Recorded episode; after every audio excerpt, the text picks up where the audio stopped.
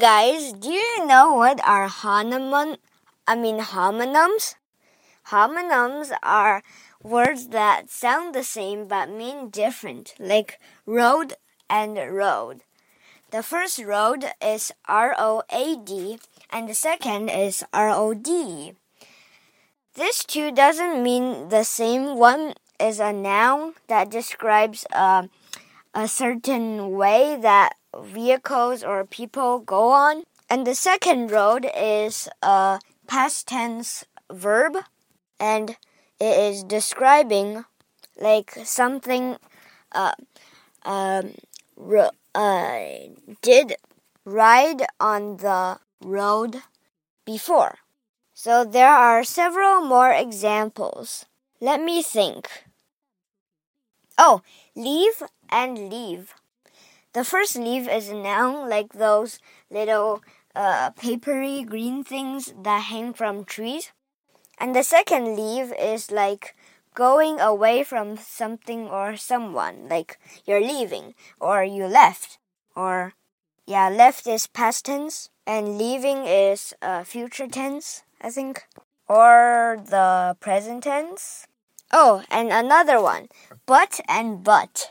The first butt is your butt that has a crack in it uh, that is uh, placed at the back of your body.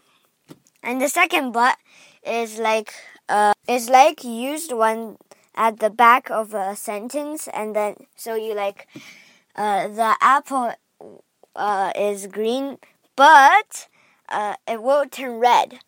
So the but here is like a little transfer from one uh, meaning to another meaning that the second meaning is kind of connected to the first meaning, but uh, like uh, describing in a different time, in a different temperature, in different like moisture, and like these different variables, like uh, sort of connect to the second idea. Let me think about a fourth one. This one is a little different. These, those two are not homonyms, but it's spelled the same way and uh, it's same pronouncing and it's different meaning. Suck and suck. The first suck is like you suck, like you're not good at something and someone tells you that you suck. And the second one is like you suck on your finger or a lollipop. If you think of any of those homonyms, be sure to tell me because uh, I'm out of hom homonyms now. Oh, actually, I have another one cent and sent. Oh, but yeah, um, the first cent is like a hundred cents are in a dollar. Uh, it's just an amount of money. And the second sent is like the past tense of send.